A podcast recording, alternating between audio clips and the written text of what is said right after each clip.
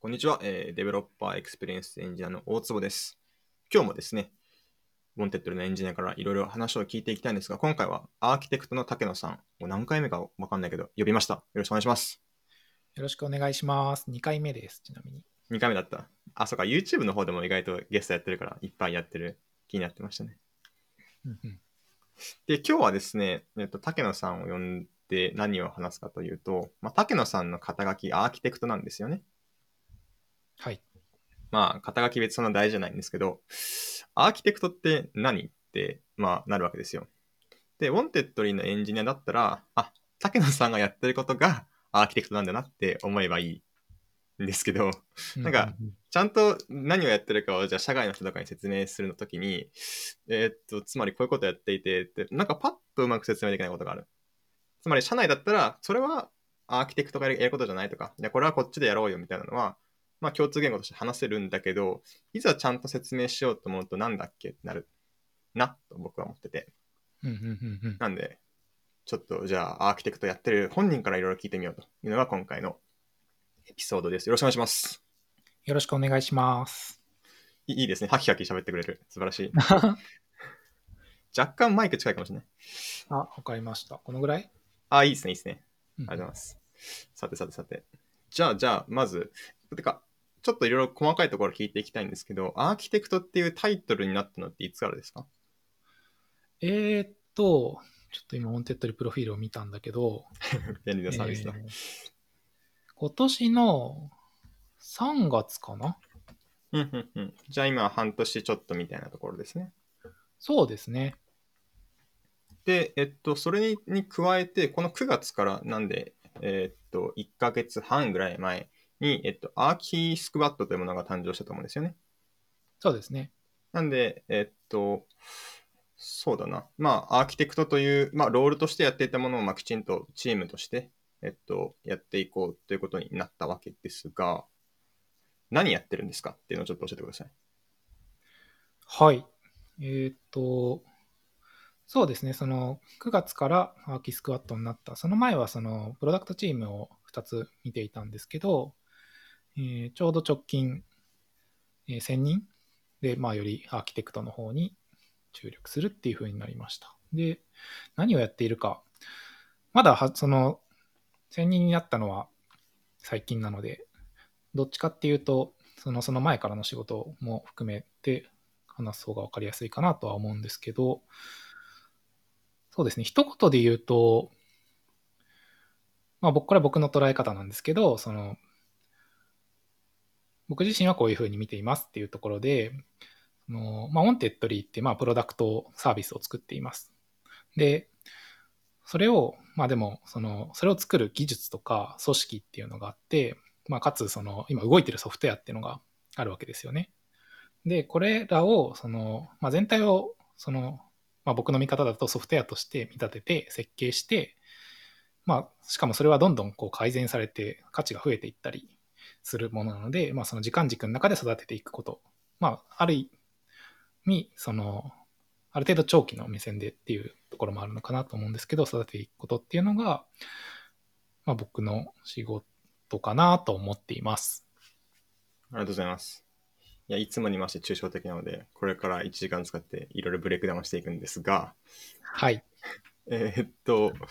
なんそうですね。どこから行こうかな。例えばじゃあ設計っていうことを聞いたときに、まあいろんなものを想像する人がいるんじゃないかなと思っていて、なんかそこの、まあなんだろう、竹野さんの考える設計っていうものが、まあ多くのソフトウェアエンジニアが思ってるものと完全にマッチしてるかというとそうではないケースがあるんだと思うんですよね。うんうんううなん、で、例えばじゃあ、設計って言っても、まあ、いろんな種類があると思うので、ちょっと、どんな種類の設計があるのかって、まず整理して、じゃあその中で、じゃあアーキテクトというものがやるのが、どこの部分ですかっていうのを聞いていきたいんですけど、なんか竹野さんが考えてる設計のレイヤー分けというか、レベル分けがあると思うんですが、それをちょっと説明もらっていいですか？はい、そうですね。その、まあ、ソフトウェアを、まあ、そもそも書くっていうのは設計することそのものだったりもするんですけど、まあ、とはいえ設計って、まあ、いくつか分けられるし、まあ、これとこれってちょっと違う種類の設計だよねっていうのってやっぱりあって、で、まあ、特にその自分がその直接プロダクトとかサービスを作っている、書いている時っていうのは、あんまりその区別って必要なかったんですけど、その、まあ、プロダクトを作るチームが別にありますと、なんか何個もあるんですけど、あって、で、それを直接こう作るわけじゃない。まあ、作ることもあるんですけど、その手段として。その作ることもあるんですけど、作るわけじゃないっていうふうになった時に、そのまあ設計っていうものをある程度こう分類する必要が自分の中で出てきましたっていうのがあって、で、具体的に言う、まあ、どういう、大体どういうものを考えてるかっていうと、例えば、まあ、その一個分かりやすく、その、一旦そのシステム、マイクロサービスアーキテクチャで僕らの、え、バックエンドって一般的に呼んでるものですね。システムはできてるんですけど、その中に話を絞ってみますと。っていうふうに考えたときに、その、えっ、ー、と、一番外側だと、その、まあ、例えば、その、REST API で通信して、まあ、なんで HTTP にもちろん載っていて、えー、REST、REST フルな API でやり取りしますっていうのが、まず1個ありますよね、設計として。まあ、これはなんかもう当たり前すぎて設計と言っていいのかわからない。あんまり設計って言ってもピンとこないかもしれないんですけど、ありますと。で、これはアーキテクチャスタイルって最近呼んでいます。そのこれは、その、あのレストを提唱したロイ・フィールディングの論文をちょうど読んでいたんですけど、最近。その、まあ、いろんなアプリケーションアーキテクチャっていうのがそれぞれあるんだけど、そそのそのアプリケーションアーキテクチャにな共通のそのスタイルがあるよねっていうふうに言っていて、まあ、それをレストと名付けた。まあ、それの中で、まあ、その Web をより良いものにする方向に行くであろうものをレスと名付けたっていうふうに言ってるんですけど、まあ、それはアーキテクチャスタイルって言って、まあ、その、僕らもそのやっぱ、レストってその、なんだろう、ちょっと細かい話になっちゃいますね。まあ、そういったものがありますと。例えば、非同期メッセージングを入れますみたいなのもアーキテクチャスタイルですね。で、まあ、さらにでもそのアーキテクチャスタイルの上で、その、どういうものを、えー、例えば僕らで言うと、うん、なんだろうな、ユーザーのプロフィールっていうのは非常に重要なドメイン情報で、それがいろんな価値を、ビジネス的な価値、プロダクト的な価値を生むので、それを、えー、一個のマイクロサービスにしましょうみたいなのは、まあ、アプリケーションアーキテクチャ、まあ、システムアーキテクチャですね。システムアーキテクチャっていうレイヤー。なんで、アーキテクチャスタイルの上で、まあ、システムアーキテクチャを作るみたいなことがあったりするのかなとか思います。で、さらにこれをどんどんブレイクダウンしていくことができて、じゃあその、そういうコンポーネントの個別の API はどういうフィールドを持っているかみたいな、そのマイクロサービスのインターフェースの設計もあるし、さらにそのインターフェースを満たす形で、中で、そのどういう実装、モデルの、えー、モデルっていうかそうですね、どういうコードを書くかみたいなのも、内部実装の設計とかもあるのかなと思っていて、まあ大体こういう感じで、こう、ですね。その般性の高い度合いからよりドメイン特化した度合いまでグラデーションがあるのかなと思ってます。ありがとうございます。なんか4つぐらいうわーっと出てきたんだと思ってて、えっと、後半の方がむしろイメージしや,、まあ、しやすい部分が多かったのかなと思いました。例えば、えっと、一つ、まあ、一個の、まあ、まあ、例えばマイクロサービスのスタイルを取るのであれば、マイクロサービスの、一個のマイクロサービスの一つの API の中をどう実装していくか。まあ、これを設計と言ったときに想像するっていうのは全然あり、まずありますよね。うん、うん、それは間違ってないと思います。そうですね。えっと、で、それがまず一つ、まあ、なんですか、一番小さい部分というか、一番細かい意味での設計の一つかなと思いますと。で、えっと、その、えっと、なので今、高野さん上から説明してくれたので、僕は下からおさらいしていくと、はい、そういう一つの API の一つの、まあ、メソッドの仲間をどう正しく実装するかという話。そのもう一個上としては、そのマイクロサービスがどんな風に作られるべきかっていう話ですかね。うんうんうん。外から見て。うんうんうんうん。なんインターフェースというキーワードが出てきましたけど、その、どんなインターフェースになっているべきなのか。それがまあざっくりですかね。はい。で、さらにその上に、じゃあ、こんなインターフェースを持つものをこんな風に組み合わせたら全体としていいんじゃないのっていうような話。そうですね。で、さらにそのもう一個上として、まあ、同期的な通信でやるのか、非同期的にやるのか、まあ、どんな抽象を置いた上で開発をしていくのか、みたいなのが、まあ、アーキテクチャスタイルというのが一番上に来ると。はい。なるほど、なるほど。なんか、例えばですけど、なんか、えっ、と、例えば、カジュアル面談とかして、じゃあ、システムのアーキテクチャ見せますねって言って出てくる図ってたまにあるじゃないですか。はいうちはね、AWS があって、こういうなんかロードバランスがあったっていう Kubernetes がこうあって、うんで、データストアにこういうのを使っててみたいなのは、どれどれに入るんですか？あーそれは今僕らが使っているものとは違うもの、よくある感じの。あ、まあ、よくあるものを想像するという話です。はいはいはいはい。あーそうですね。それ結構多分ごっちゃになってて、はいはいはいはい。このアーキテクチャスタイルも、えーし示唆しつつ、アーキテクチャも示唆しているみたいなケースがあるかなと思ってます。まあ、つまり、まあ、じゃあ僕らは Wanted Revisit と、じゃあ Wanted People っていうサービスがあって、これはサーバー分かれててっていうのは、これはまあ、そのアーキテクチャの話で、でも、その、まあ、それはその gRPC で通信しててっていうのはアーキテクチャスタイルの話が入ってるんですよね。なんで、でもアーキテクチャ、だ上の2つというのかな、そのまあ、API の個別のフィールドの話とかは出てこないですよね。分かりやすい話としては。確かに確かに。うんうん。なんで、その、より上位の2つかなとは思ってますね。なるほど。ありがとうございます。なんで、まあ、設計って言ったときに、なんかいろんなものを指すことがあるし、まあ、一個の文脈で複数の設計を考えることも、まあ、考えるだったり見せることもあるんだけれども、その中で大まかには4つ。これ、名前としては、だから、1個が、う一番上がアーキテクチャスタイル。まあ、レストなのか gRPC なのか、非同期なのか、同期的なのかみたいな話が、アーキテクチャスタイルとしてあって、その次に、まあ、アーキテクチャですかね、その下は。はい。まあ、マイクロサービスがどんな風になんか、まあ、切られているのかみたいなところ。うんうんうん。で、その次に、ここからドメインが関わってくるっていう意味ですはいはいはい。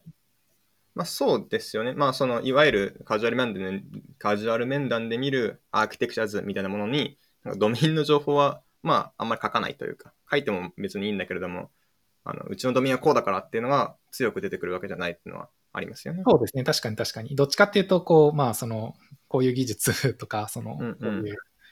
テクノロジー、技術的なところに分かりやすくないのが、1個目ですからね。そうですよね。で、まあ、おさらいするとアーキテクチャスタイル、アーキテクチャで、コンポーネント設計、コンポーネント内部設計みたいな感じですかね、名前つけるとしたら。そうですね。まあ、その、より後半の方はそんなにかなり、なんか、まあ、そういうレイヤー分けがあるよぐらいの感じはで、ちょっと、名前をつけることが超大事というわけじゃないですか。はい。はい。というのが、えっと、ここまでどうしてこの話聞いたかというと、えっと、そもそも設計っていろいろあったじゃんっていうののおさらいなんですけど、じゃあ、とりあえず大まかに4つ設計があるぞって言ったときに、じゃあ、この中でどれをやるんですか？アーキテクトは。いい質問ですね。えー、と、まあ、元、何をやりたいかというと、その、プロダクト、サービスが、その、持続的に価値を増やしていけることですと、思ってますと。で、そ一そのために番本店のミッションが。はい。はい。ただし、自分で直接プロダクトのコードを書くっていうのは、やっちゃいけないわけじゃないんだけど、その、それは主要な手段としているのはプロダクトチームとしてあるので、まあ、それ以外のところでどういうふうなことをすると、まあ、よりレバレッジして価値が高いかということを考えますと。で、そんな、そう考えたときに、まあ、どちらかというと、その上の、えっ、と、アーキテクチャスタイルとかの方が、えー全体に効くので、その、最初に考えることではやっぱりあるかなと思います。えーまあ、そこが決まって、その土台の上に、まあ、その個別のアーキテクチャっていうのは出て、その、決まっていくみたいなところがやっぱりあるので、えーアーキテクチャスタイル、例えば非同期メッセージングを導入する。まあ、これは、えー僕自身はプロダクトチームにいた時にやったんですけど、えーまあ、でもそういったものが今もしないのであれば、やっぱりやるのはやろうというふうには思うかなと思います。で、まあ、かとはいえ、その個別、より下の設計をしないかというとそんなことはなくて、うん、例えば何ですかね、よりレバレッジするみたいな意味で言うと、例えばそのメインの、まあ、 Rails があるわけですよね。 Wantedly Rails から始まったんで、いわゆるマザー Rails って言ってでかい Rails があって、まあ、ただ、その Microservice Architecture を取っているので、その、まあ、新しいものとかを、その新しい Microservice 作ることもあるし、その、メインの Rails から切り離すみたいなことも、まあ、段階的にやっていくべきかなと思っていて、で、まあ、そうなった時に、その、どういうふうに切り出すとうまく切り出せるかって結構難しいことだなと思っていて、その、うまく切り出さないと、もっと前、元より悪くなるっていうことが非常に容易に起こり得るので、じゃあ例えばこういう感じの、えー、抽象化なら、まあ切り出しやすいとか、こういうドメインだったら切り出しやすいっていうのを示すっていうのを、その例を作るっていうのも結構その価値の高い仕事かなと思っていて、そのレバレッジする仕事かなと思っていて、そういう意味でアーキテクチャの設計とかも関わったりすることもあります。うんうん、でこんな感じでどんどんそのより下のレイヤー、特別、実際に個別の内部のコードを一緒に書くみたいなこともやったりもしますし、するんですけど、まあそういうスタンスでいます。なるほど、なるほど。なんで、その設計がしたくてアーキテクトっていう、まあ、役割を取っているとか、まあ、アーキースクワットっていうものがあるわけではなく、まあ、そもそもソフトウェアで価値を出していきたい。その中で、まあ、直接的なプロダクトをいじるよりも、まあ、レバレッジをが効くような手法をやっていくっていう、まあ、特にまあ興味があるというか、そういう、まあ、手法で、まあ、プロダクトに価値を生み出していこうとする。うん、まあ、それがアーキテクトということですかね。そうですね。そういう戦略をとっています。うんうんうんうん。まあ、なんで、まあ、手段はある意味選ばないわけですよね。そうですね。ただ他のチームがやってることなら、その、専念しているなら、そのこととは異なる戦略を取る方が価値が高いとは思っているので、まあ、そういった中でそういうものが出てきているって感じですかね。なるほど、なるほど。なんか、すごく正しい考え方だなと思ってて、僕は結構、まあ、 Developer Experience というチーム運営してる中で、まあ、自分が実現したい世界っていうのをなんか作りたいみたいなのは結構あって、なんか問題解決型ではない部分どうしてもあるんですよね。うんうんうんうん。なんかそこが竹野さんは結構純粋に問題解決型で動くんだなっていうのが実感として湧きました。まあいい、そうですね。まあもともとプロダクトをずっと作っていたので。確かに。数年間。なんで、まあただ、それをそのややるチームがしっかりあるっていうふうになった時に何をやるかっていう考え方ですかね。もう少し、なんか、上のレイヤーというか、まあ上のレイヤーっていう言い方もちょっと違いますけどね。うんうんうんうん。まあ、専任で技術的なことを考えていこうと。そうですね。わかりました。えっと、まあ、正直今ので全部説明できているんですけど、まあ、はい、そのね、プロダクトチームでは拾いきれないもの、まあ、もしくはプロダクトチームとは違う手法で、まあ、プロソフトウェアに価値を生み出していくために何でもやります。っていうことだと思うんですけど、例えば、えー、っと、なんですけど、そうですね。じゃあ、先に具体例聞くのがいいのかな。なんか、ど、どういうことがしたいかは分かったんですけど、その結果、今、まあ、アーキスクワットというものが、まあ、きちんとできて、この1ヶ月半とかでやってることがどういうものかっていうのを、まあ、もしくはその先にやりたいこととかっていうのを聞きたいんですけど。うん、うん、うん、うん。そうですね。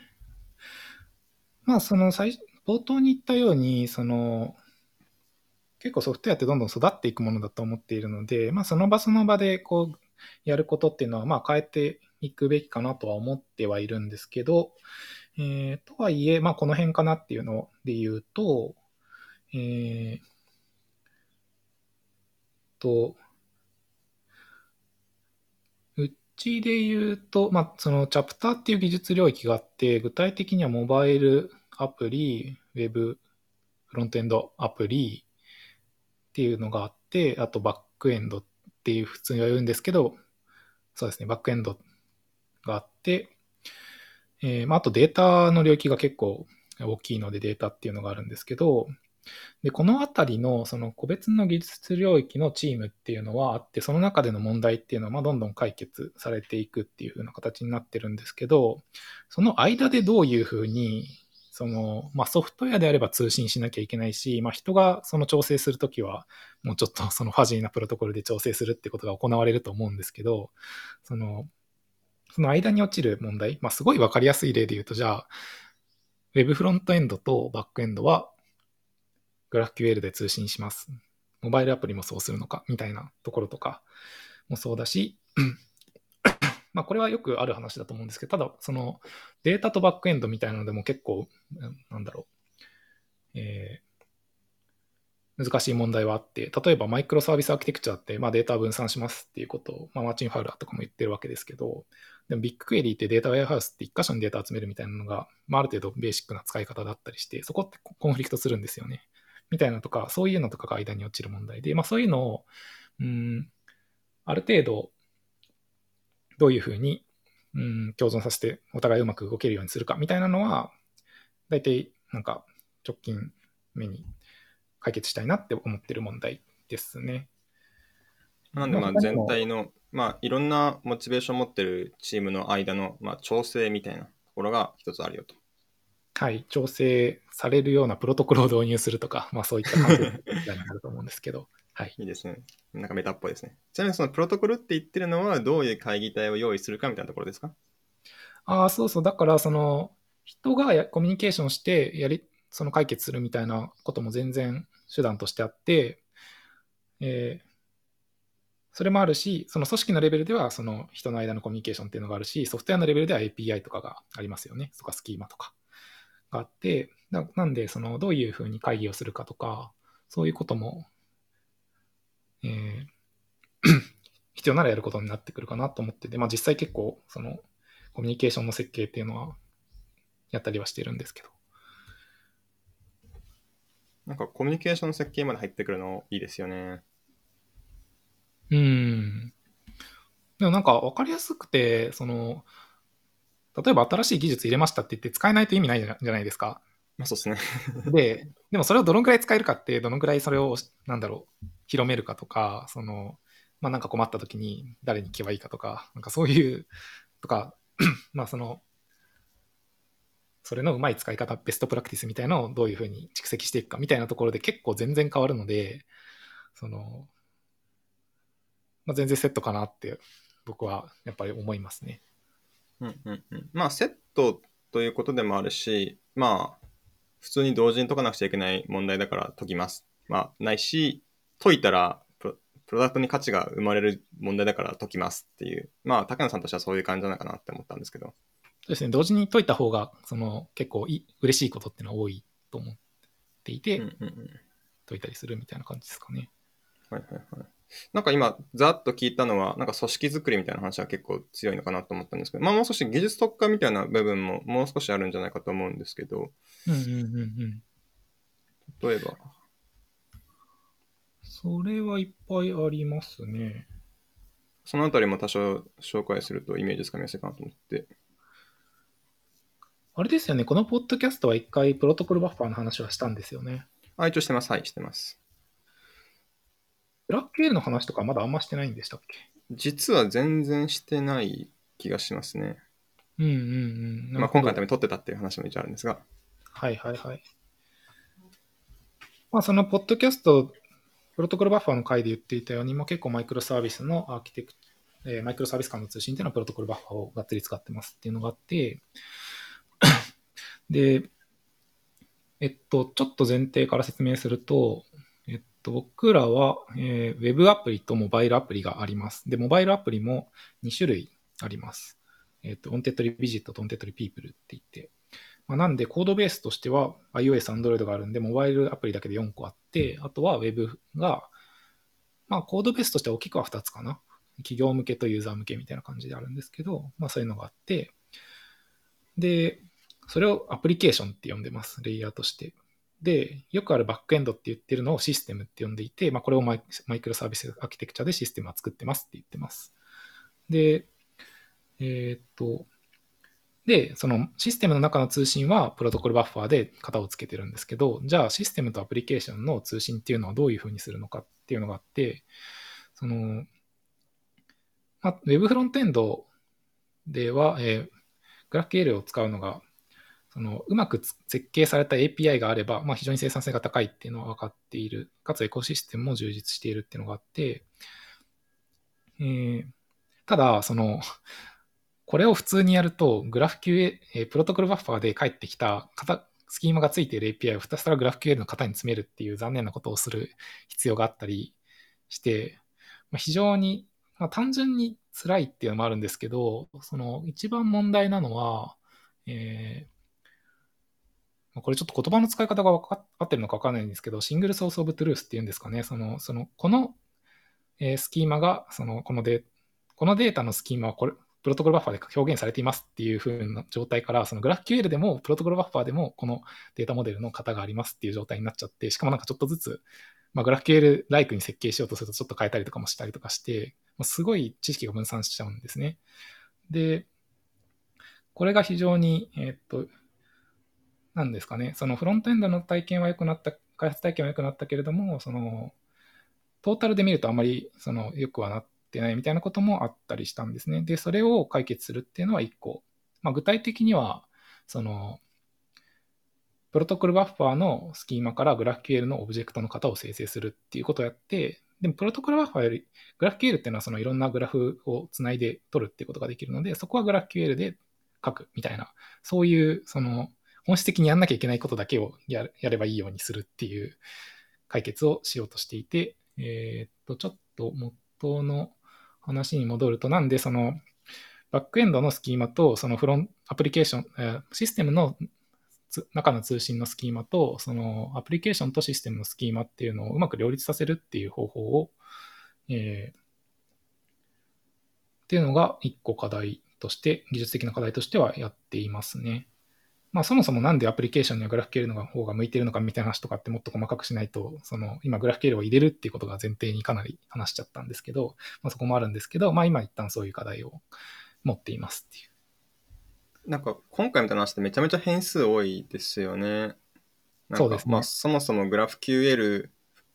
ファースト、まあフロントエンドから見たらグラフ QL ファーストにしていくのが最も良いのかっていうクエスチョンも答える必要があるし、それはうんうんうんモバイルも含めてなのかとか、うん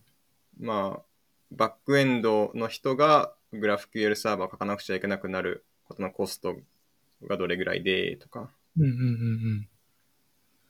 んね、で、まあ、さっきもそろそろ言ったね、そもそもグラフ QL いいんだっけってとこも答える必要があって、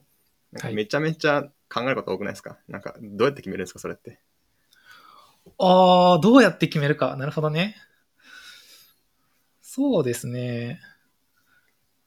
なんか僕だったら、なんか、いまあ、もちろんいろいろ真面目に考えるんだけど、最後は、多分こっちの波の時代が来るっしょ、えいや、に僕は結構なるんですけど、結構。ああ、ななんかその、なんだろう、その、それはもそうだと思っていて、その、なんですかね、その、少しメタな話で言うと、その、論理で詰められる部分と論理で詰められない部分っていうのがあると思っていて、で、それは、まあ、より、なんだろう、まあ、例えば経営とかだったら論理で詰められない部分ってめっちゃ多い気がもすもう多いと思っていて、その、なんだろう。で、まあ、エンジニアリングって考えたときに、まあでもやっぱりこういう変数が多いものっていうのはやっぱり論理で詰められない部分っていうのも多いんだけど、だからこそ論理で詰められる部分っていうのは詰めるだけ詰めるっていうのがとても大事かなと思っていて、なるほど。その上で見立てとして、その、ここはこうっていうのも、はい、入れて意思決定するっていうのが僕はあるべき状態かなって思っていて、ます。なんで、その、詰められる部分を詰める、その、モバイルで例えば GraphQL がそのしっかり使えるライブラエコシステムが揃っているかとか、そういうのって、まあ、論理で詰められる部分だし、そういうところを詰めるだけ詰めた上で、えー残りの部分について検討して決めるって感じかな。その大枠のフレームで言う、大枠で言うと。なるほど、なるほど。例えば、えっと、例えば GraphQL をモバイルでも使う。ちなみにこれってまだパブリックにしなかった情報ですかね？実は初公開？そうかもしれない。まだリリースしてないし、結構リリースしないし。まあ今頑張って作業しています。うんうん。例えばこれを決めるのってどれぐらいの時間使ってどんな感じで意思決定したんですか？モバイルでグラフ QL 採用するかか。えー、どれぐらいの時間使ったかはちょっと直接見てないんだけど、まあでもなんか、その、ある程度大きな複雑な機能っていうのを、プロダクト機能っていうのを作るっていうプロジェクトがあったので、そこでじゃあ使ってみようっっていうのが、まあ、その API はすでに、グラフ q の API はすでに Web フロントでしっかり作ったものがあったので、それを導入してみようっていうので、えー、1ヶ月ぐらいかな、まあ、ある程度、まあ、まずその最初の検証っていうので1ヶ月ぐらい使ってたと思いますね。うんうん、まあ、それ、その時間すべてが検証だって、検証時間だったわけではなく、まあ、リードタイムとしてトータル 1,、まあ、1ヶ月ぐらい使って意思決定したなっていう感じですかね。そうですね。でその間に、まあ、論理で、なんかいろいろと、まあ、どういうことができたらいいかっていうのをブレイクダウンしたり、じゃあ実験するべきとか実験したりっていう感じですかね。そうですね。あちなみにその論理で詰められない部分っていうのが、まあ、どっちかというと実験したらいい部分っていうのは、まあ、論理じゃない、論理とまあ事実、ファクトで詰められるって部分ではあると思っていて、結構論理で詰められない部分とかだと、なんだろうな、プラットフォーマーがこう動いてくるんじゃないか、みたいな。この辺？うんうんうん。もうなんか、えー、業界の勘みたいな。だと思っていて、はい、この辺は本当に論理じゃないなって思ってるんですけど、実験すればいい部分っていうのはどっちかっていうと論理というかファクトというかファクト確かに確かになので、わかりやすいだから、まあ、みんながこっちの方に流れてるから、こっちの方がいいライブラリができてくるだろうみたいな。とか、まあ、不確実であることを認めた上で考えなくちゃいけないところ。そうそうそうそう。まあでもそこもね、どういう力学が作用してるかとかは、その、ある程度、その、本当はあると思うんですけど。あと実際、そのなんか3年ぐらいそれで開発した時のトータルのコストがどっちが大きかったかみたいなのって、なんかまあ予想でしかないじゃないですか。そこに絶対不確実性は入る、入りますよね、はいマイグレーションのコストとか、その新しい、うん、そうですね。とか、もしかしたら、その、なんか、 Wantedly のプロダクトの方針がガラッと変わることによって、GraphQL のパワーがあんまり活かせないサービスが超大事になる可能性とかもありますよね。うんうんうんうん。まあ、そこも一つ不確実不確不確実性だなと思いました。ああ、もちろんそうですね。なんで、その、その話で言うと、えー、ウォンテッドリーは、その、まあ、仕事で心躍るビジョン、踊る人を増やすっていうビジョンを持っていますと。まあ、これはかなり変わりにくい、不確実性が低いものだと思っていて、で、まあ、もちろんね、その企業っていうのも、すごい、まあ、マイクロソフトもミッション1回変えたりとかしてるし、1回っていうか、まあ、変えたりとかもしてるし、そのき、その、ステージによって変わんないってことはないんだけど、まあ、かなり変わりにくいものだとして、すごい手前の話から始めてしまいましたね。えっと、まあ、その、頑張れ。モバイルアプリを僕ら持ってますと。しかも2つ、2種類持ってますと。で、ウェブもやってます。で、モバイルはやらないっていうのは、その 2C 向けだとあんまりないかなと思っていて、なんで、そのモバイルとウェブに両方に同じ機能を提供するっていうのは結構、うん、角度が高い、あの、確実性が低いものだなって思ってるんですよね。で、グラフ QL っていうのは一個それを解決できると思っているので、そこはそのなんだろう、そういう、そこが変わりにくいっていうのが一個その前提として、まあそういうプロダクトに対しての、うん、なんだろう、反、プロダクト戦略を前提に置いてます。なるほど、なるほど。うん。なんで、それもだから、その、ある程度ロジックで詰めるっていう話かもしれないですね。なんか僕そういうこと考えると、なんかすごい頑張って考えたつもりでも、これ考えた？って言われて、あ、考えてなかったわってほいほい出てくるんですけど、それどうやるんですか？難しい質問するね。いや、なんかこれ、僕が例えば、高野さんの、はい、うん、どうぞ。高野さんのロールかっこいいし、やってみたいなって思いますけど、なんか、できる、結構プレッシャーもあるし、なんか、ポロってなんか落としそうだし、困ったなって思って、できるかわかんねえなって思うんですよ。まあ、外部から見ていると。うんうんうんうん。なんか、網羅、なんかすべ、これが、これをやったら100%ですっていうのはまずなくて100%。まあ、100%はないことを受け入れるっていうのがまずいい。ファーストステップとしてある。で、えー、まあその、モバイルアプリとウェブアプリにも、の両方に機能を展開するっていうのは、ある程度、プライオリティが高い、その、プロダクト戦略の一部であるっていう、その、まあ、観察を持っていて、まあ、そこが外れたら、まあ、それは、うん。しゃあないと。そう、しゃあないっていうところだし、その、まあ、そこの、なんだろう。なんで100%を目指すっていうよりは、どういう軸でその見込んでるかみたいなのをクリアにしておけば、まあ、なんか多分それが変わった時にも、その動き方が、その、それを、じゃあ、アーキテクチャも変えるべきだよねっていうのも早く判断できるし、まあ100%はないっていうことを受け入れる。100%はないってことを受け入れる。で、まあ、できる限りやるんで、はいっていう。まあ、っていうのと、あとなんかその時間軸の中で変化していくってすごい大事なので、その、なんだろう、スタティックなものじゃないと思うんですよ、設計って、そもそも。まあ、そうですよね。ちょっと前にも話しましたけど、なんかその、変わらないんだったらいいじゃんみたいな話ありましたからね。確かに。まあ、むしろ変わっていくっていうことを積極的に利用して、その価値を増やしていくってことができるなと思っていて、その、えー、まあなんか、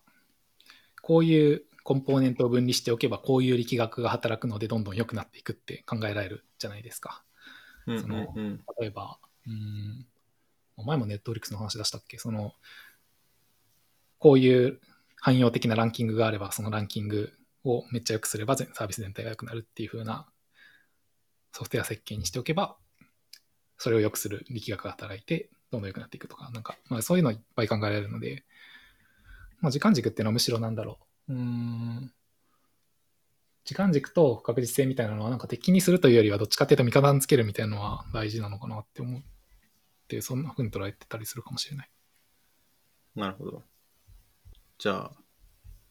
え、もうちょっとコツありますね、コツ。コツ？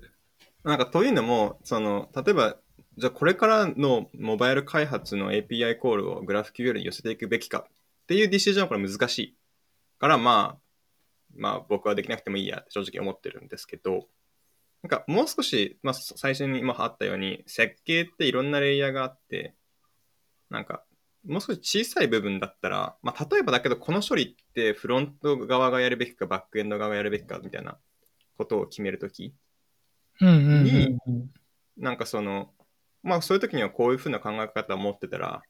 なんか考えやすいよみたいな、そういう知恵があったら知りてえって思いました。ああ、でもなんかそういうのはあるかもね。その、これちょっと全然オリジナルなんでどうなのかなって思うんだけど、その、例えば API とかを考えるときに、なんかこういうのあるよねって、その、まあ、同じアーキテクトのメンバーと話したり、アーキテクト、アーキスクワットのメンバーと話したりしたことがあるのは、えー、その、まあ、API って何かをモデル化してるじゃないですか、まず。はい。で、そのモデル化する対象っていうのが、えー、ドメイン上のモデルなのか、データなのか、それともその UI なのかみたいなの一個視点としてはあって、UI もその、まあ、デザインシステムみたいなものって結構モデル、抽象的じゃないですか。で、モデル化されてるじゃないですか。はい。で、この API はこういうものをモデル化してる。UI のモデルでいくとか、その UI のモデルも返しちゃうようにするとか、その、いや、ここはドメインのモデル、オブジェクトを返すっていうふうにするとかっていうのをなんか考えてその判断を分けるっていうのは、まあ、そういうモデル化の種類があるみたいなのはなんかなんとなく意識しておくとぶれない設計ができたりするとかそういうのはあるかもしれないですね。これまあ、まあ、どんなパターンがあるかを知っておくみたいな話ですかね。ああ、そうかもしれないですね。まあ、極論ね、HTML っていうのは何かをモデル化してサーバーから返しているので。そうですよね。たまに、なんかその、なんか、なんだろう、API がすごく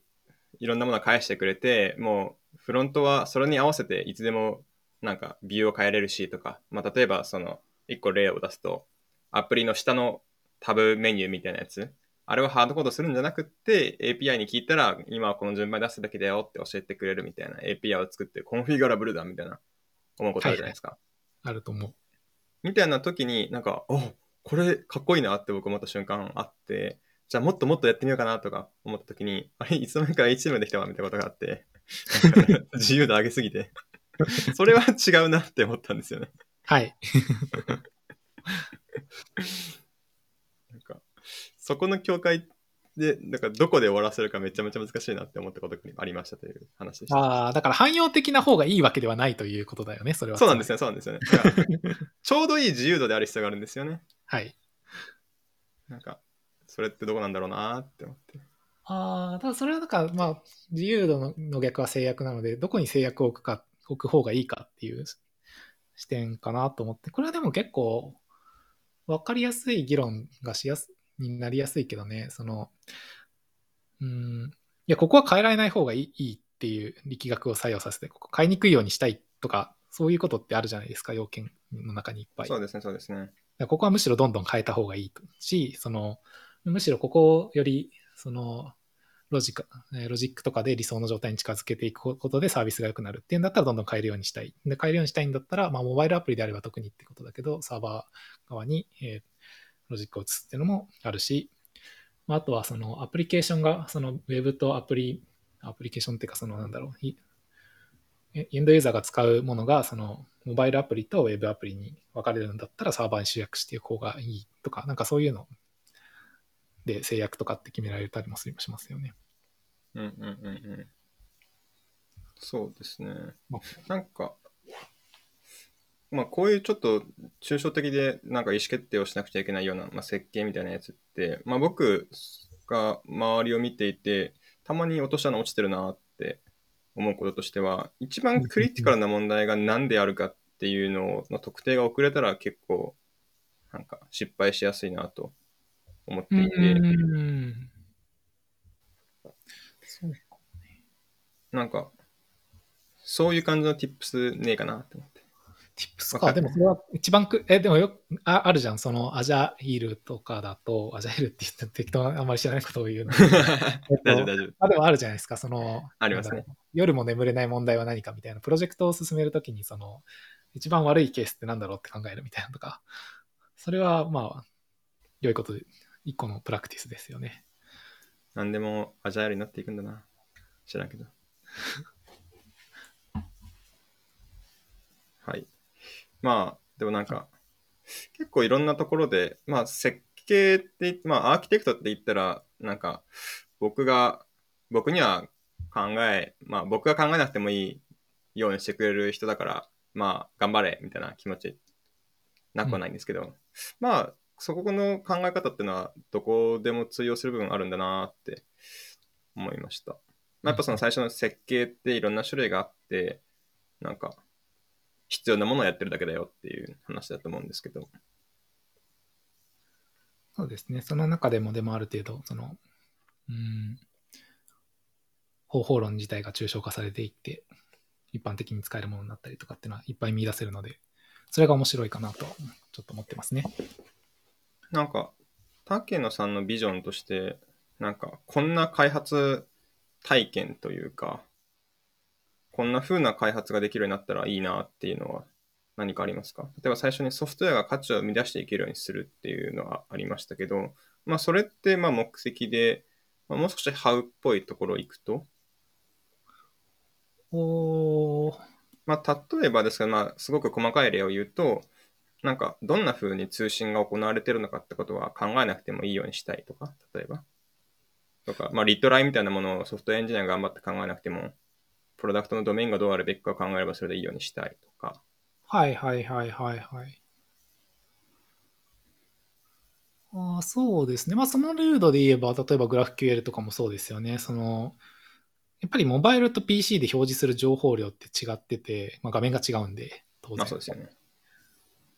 でもそれごとに API 作るっていうのは、うん、あんまり生産的じゃない。から、一回、その、ドメイン上のオブジェクトっていうのはこういうものです。こういうグラフ関係にもなってます。っていうのを定義したら、あとはその必要なものをモバイル、えーアプリケーションの方から取りに来てくれる、システムに取りに来てくれるっていう方がいいかなっていうのはやっぱり一個、その、まあさっきのロジカルな議論とは別にありますよね。ドライにしたいみたいなところで。うんうんうんうん。この、まあそういうようなことは、個別にはいっぱいあるかな。うん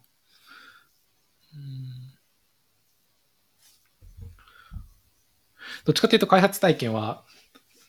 developer experience。まあまあそうなんですけど。まあそれは僕のチームのやることなんですけど。いや、なんだろう。いや、こう今日話を聞いていて、 developer experience チームがやってることと、まあ、もしくは、えっと、こういう支援的な squad で言うと、ウォンテッドリーにもインフラストラクチャー squad というものがありますけど、はい。まあ、結果的になんか目的は全部同じで、なんか、まあ、ソフトウェアが価値を生み出していくようになるように必要なことをやる。はい特にその中でも、まあ、支援 squad の中では、まあ、レバレッジが効くようなことをしていく。自分たちで、まあ、インフラチームだったらトイルって言い方したりすると思うんですけど、なんか自分たちが頑張ってバシャバシャやっていくっていうよりは、みんなが簡単にできるような仕組みにしていくみたいな。別にね、そこはね、みんな同じなんだよなーと思って。うんうんうんうん。いいんじゃないですか？そうですよね。なんか、で、そこから、なんだろう、この言語化できないここの違いが何なのかたまに分かんなくなることがあって。ああ、まあ、目的は一緒でもストラテジーが違うチームが複数あるっていうのがまず一個価値があることかなと思ってます。確かに違うものがあるっていうだけで、まあ多様性があるだけでいいみたいな話ちょっとありますよね、まず。そうそうそうそう。で、その、なんか、まあ、例えば、これ実際そうかわからないけれども、その、なんだろう。長期的なことを考えるのって結構、うん、大変といえば大変で、ね、かつ、うん、直近のリターンも少ない、まあ、長期的なことなので。なんで、その、目の前にある開発者体験が悪い部分っていうのをどんどん拾ってくれるチームが例えば別にあったら、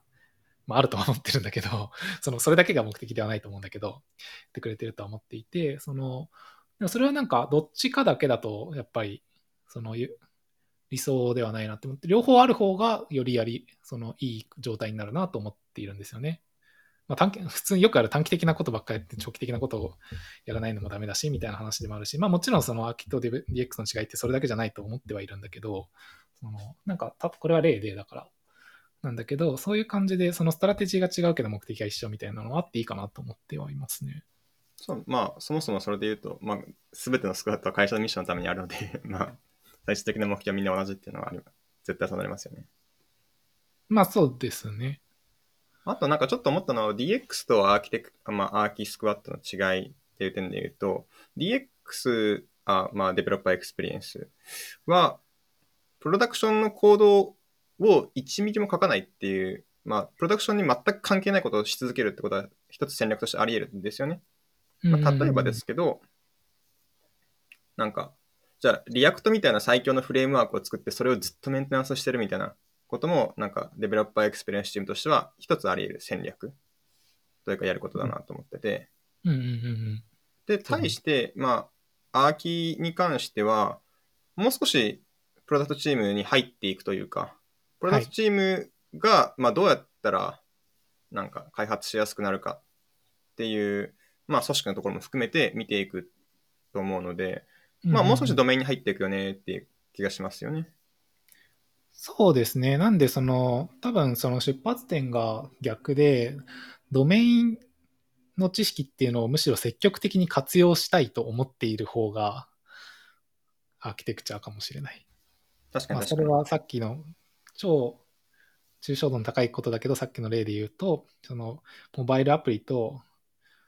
えーウェブアプリって、まあ、かなりの角度でずっと必要になるよね。もそうだし、まあ、このぐらいだとみんなで共有したらいいのかな。でももうちょっと言うと、なんかプロフィールっていうユーザーのデータは、その価値のをこれからも発揮していくものなので、分離して改善しやすくしようとか。でそれはなんかその、一般的なことをやりたいんだけど、必要悪としてそのそういうことをやるではなく、むしろそれを、そういう知識を積極的に活用することで、むしろ価値を、発揮する価値を増やしていくっていうことを手段としているみたいなのはあるかもしれない。戦略としているみたいなのはあるかもしれない。うんうんなんか僕の頭に落ちてくるフレーズとして、なんか、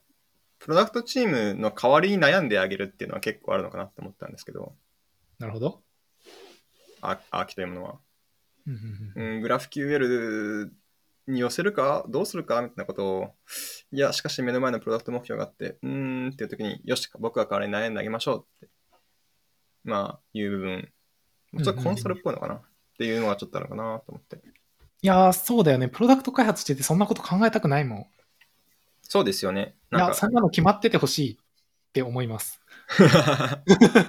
や決まっててほしいわかるな。例えばね、まあ Go を初めて触った時にフォーマット決まってるから俺ここ悩まなくていいわって思ったら結構良かったんですよね。もうそうだよね。だって全然プロダクト関係ないもん、それ。そうですよね。プロダクトチーム別に、まあ技術好きな人が集まってきてはいるにしろ、プロダクトを伸ばすってことが、まあ目標だし、興味あってやってることだと思うので、そうですね。対して、まあ僕の developer experience は、まあある種疎結合でありたいんですよね。うんうんうんうん。プロダクトチームから、まあ、生の声、フィードバックってのたくさん欲しいけれども、なんか、もっと汎用性のあって、まあ、例えば極論、まあ、Rails かとか React とか Kubernetes みたいな、汎用性の高い OSS を開発し続けるってことでも別にいいので、うんうんうんうん。なんか、代わりに悩んであげてるチームでは、まあ、 developer experience はないなと思って、なるほど、ねそこは。ある種ストラテジーの違いとしてあるかなと思いました。そのフレーズは分かりやすいかもしれないですね。うん。使っていいですよ。まあ、その、多分、まあ、理想的には必要だったら、その、それが本当にネックだったらちゃんと悩むべきではあるんだけれども、まあ、とはいえなんかその、関心が、うん、主要な関心って、を、プロダクトに置くと、なかなかリーチしづらい領域っていうのは、まあやっぱりあるので、うんうんうんなんか、たこの、今日どんな話しようかなって考えてるときに、なんか、ちらっと聞いたフレーズで、すべての全体最最適を取りたいっていう声をちらっと聞いたわけですけど、はいはいはい。ちょっとこれ説明もらっていいですか、これ、簡単に。ああ、そうですね。えっと、まあ、僕のプロフィールにも書いてるんですけど、えーまあ、もちろんそのソフトウェアのその設計として全体最適を取るっていうのもあって、ただ領域として、まあ、ソフトウェア、えーまあ、大きくプロダクトがあって、そのプロダクトを作っている組織があって、でもプロダクトの中のソフトウェアっていうのもあって、まあ技術って言ってもいいかもしれないですね。技術、組織、プロダクトってあって、まあこれの、えー全体最適を取るっていうのが1個。だからそれはさっき言ったように、その、こういう技術を入れたんだったらこういう組織のコミュニケーションがあった方、こういう技術をよりうまく使っていくんだったらこういう組織のコミュニケーションがあった方がいいみたいなのもそうだし、プロダクトの方とのも同じような話はあるし、っていうのが1個かな。で、ただもうこれにプラスして時間軸みたいのはあるなって思っていて、じゃあそれらがどうこう動いていくのか、成長していくのか、みたいなのが、えーあって、まあそれはむしろ、えー味方に、それも、えーできるだけ考えていけるといいかなって思ってるっていうことですかね。それによって、そのなんだろう、あちょっと話進んじゃうんだけど、えー時間軸を使うことで、今この一瞬で全部この状態に移行するっていうことをしなくても良くなるんですよ。それって結構制約じゃないですか。うんうんうんうん。なるほどな。なんか時間軸って一個変数が増えて大変になるなって思ってたけど、そういう見方もあるんですね。そうそうそうそう。まあでもそれってさ、こう、良いサービスがだんだん良くなっていくみたいな話にと、似たような話で、良い組織っていうのがだんだんできていくみたいな話と似たような話で。っうんうんうん。ていう感じですかね。なんで、その、関心事として、その、プロダクト、技術、うん、組織ってあったときに、それ、さらにそれに時間軸を足すみたいな感じかな。で、それの最適、全体の最適を取りたい。うん、まあできるだけ最も良いと思う方法を考えていきたい。なんか全体最適取るとしたら、その評価関数を考えるのめちゃめちゃ大変じゃないですか。うん。そうかもしれない。そうですね。特に時間軸が入るとめっちゃ難しいですね。そうですよね。なんか、将棋の AI かなんか考えるときに、なんか、今この状態がいい状態かを考えるためには、この状態の一手先が良い状態かを考える必要があって、その一手先がというこの最近になっていくということを、まあ僕は思ったことがあって、はいはいはい。なんか、それで評価関数大変だねって。なんかすごくナイーブに行くと、なんか結局全探索するしかないみたいなうんうんうんうん。感じになっちゃうじゃんと思って。いや、僕、将棋の AI 全く詳しいわけじゃなくて、俺が作ったらどうするんだろうなってふと思った時に、うん、わからんって思ったんですけど。なるほど。だから、あと例えばですけど、その、いや、でも微分を取るんですよ。一個わかりやすい方法は。まあまあまあ、まあ、例えばですけど、その、じゃあ10回微分がめちゃめちゃでかいとするじゃないですか。例えば。はい。めっちゃ微分しまくって。で10回微分がめちゃめちゃ大きいから、いや、これはほっとけば、もう、ものすごいスピードでいくわ、みたいな。どうしても、一旦それって、あの、負を通っちゃうんですみたいなことって起こりますよね。まあ、例えばの、例。例えばですけど、仮に、今1年間、プロダクトの成長って全部止めて、全員でリファクタリングした方がいいって思ったとするじゃないですか。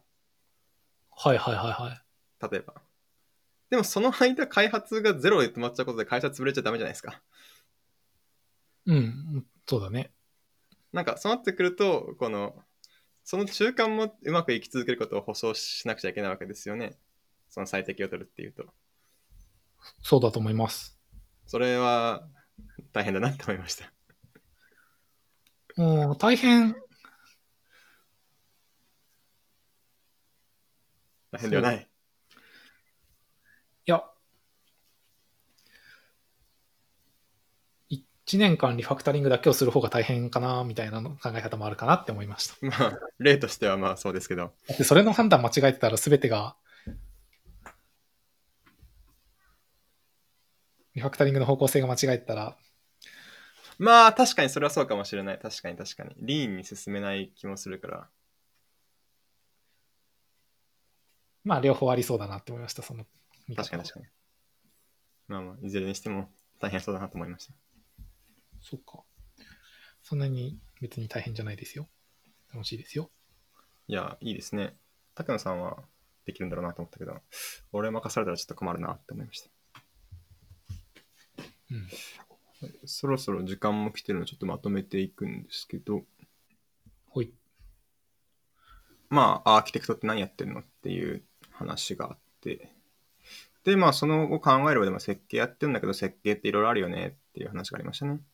アーキテクチャスタイル、アーキテクチャ、そしてインターフェースと、まあ、内部設計。まあ、大きく4つみたいな。ものがあって、まあ、この中で別に、そもそも設計をするということがミッションでないですもんね、アーキテクアーキテクト、アーキスクワットは。ミッションではない。うん主要な手段ではある。ああ、いいですね、今の。まあ、で、ソフトウェアが価値を生み出し続けるようにでするべきことは何でもやっていくよと。もうその中でまあレバレッジすることをやりますよ。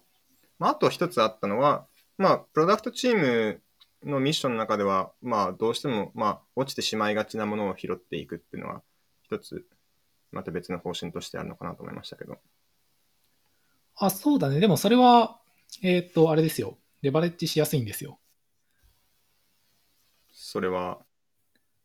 えっ、と、実しやすいというのは、なんかみ、一個のチームが A やって決めてしまえばみんながそれに従うだけで楽って話ですかね？そうで、それが決まってない世界線を考えたときに、その、トータルで、こう、なんていうんですか、機械損失っていうんですか、その、本来作れた価値っていうのの量っていうのは結構大きくなったりししがちなので、まあ、例えば通信の方法をバシッと決めてしまえば、その、トータルの生産、えー生み出した価値は高いみたいな風になるので、そこは、なんだろう、結構元の1個目のもなんだろうレバレッジすることをするって話と近いですけどねうんうんうんうん。なんか、そういう意味では、アーキ、アーキテクトっていう名前正しいのかなってちょっと思ったんですけど、どうなんですかね。え難しいことを言うねアーキテ、アーキテクト、うん、みんなの代わりにお悩み相探偵団みたいな。お悩み探偵団。まあ名前が先にあったわけではないのでまあでもそう あれですねそのなんだろうじゃあソフトウェアアーキテクトじゃなくて、じゃあソフトウェアデザイナーですって言ったら、それでも結構ソフトウェア自体を作ってる、まあ、プロダクトを作ってるみたいな感じになっちゃうと思っていて、そうじゃなくて、そのプロダクトを作る上での、まあ、土台とか構造とかを作るみたいな意味で言うと、まあ、アーキテクチャってあの構造をなので、そのアーキテクトっていうのもそんなにずれてないかなとも思ってます。うんうんうんうん。まあなんか開発をシンプルにしていくチームというのが一つあるのかな。うん。あんまり響かなかったらしい。まあまあまあ。まあでも名前に引きずられまあ名前は大事ですけどね。なんか、名前からミッションが決まるわけじゃなくて、まあ、ミッションがあって、まあそのミッション。うね、うちポジションに関しては割となんか、あの、まあみんなエンジニアっていう考え方が結構あるので。みんなエンジニアです。あつまりなんだろう。めちゃめちゃエンジエンジニアで言うとタイトルがあるわけではないみたいな感じがあるので、そんなに。うんうん。まあタイトルを気にすることないですからね。そうかなと思います。まあ誰も竹のアーキテクトなんていうふうにないしね。読んでみようかな。面白いかな。だいぶ気持ち悪い。そうですよね。はい。そんなとこですかね。今1時間来ているので、他になんか、最後言っておきたいこととかありますか？えー、いや、あのー、技術的な課題も組織的な課題もいっぱいあるので、一緒に入れた人はぜひ。はい。まあ、今回は竹野さんから、えっと、まあ、僕が聞きたい話、実はたく今回のやつ以外にもたくさんあって、まあ、ただその前に、そもそも竹野さんのこのアーキテクトって何やってんのっていうのが、まあ、わかんないと、その、この後の話もしづらいなと思って、第、まあ、竹野さんのシリーズもの第1回という気持ちで読んでるので、今後も竹野さんからいろんな話を聞いていけたらなと。まあ、もうちょもうちょっと例えば、グラフ QL えー、モバイルいるんだけど、えどうしてそうしたんだっけとか、もう少し細かい話をじっくりとできたりしたらいいなと思ってます。なんで、今後ともよろしくお願いします。はい、お願いします。はい、それでは、ここで終わろうと思います。えー、っと、そうだ、一個アナウンスがあるんだ。えっとですね、質問とか感想とかはですね、えっと、Twitter の WantedLeeDev、えー、スペースやアンダースコアなどなしで、えー、WantedLeeDev でツイートしてもらえるとすごく嬉しいので、ぜひよろしくお願いします。はい。それでは今後とも表っとりのエンジニアリングポッドキャストよろしくお願いします。それではまた次のポッドキャストでお会いしましょう。ありがとうございました。ありがとうございました。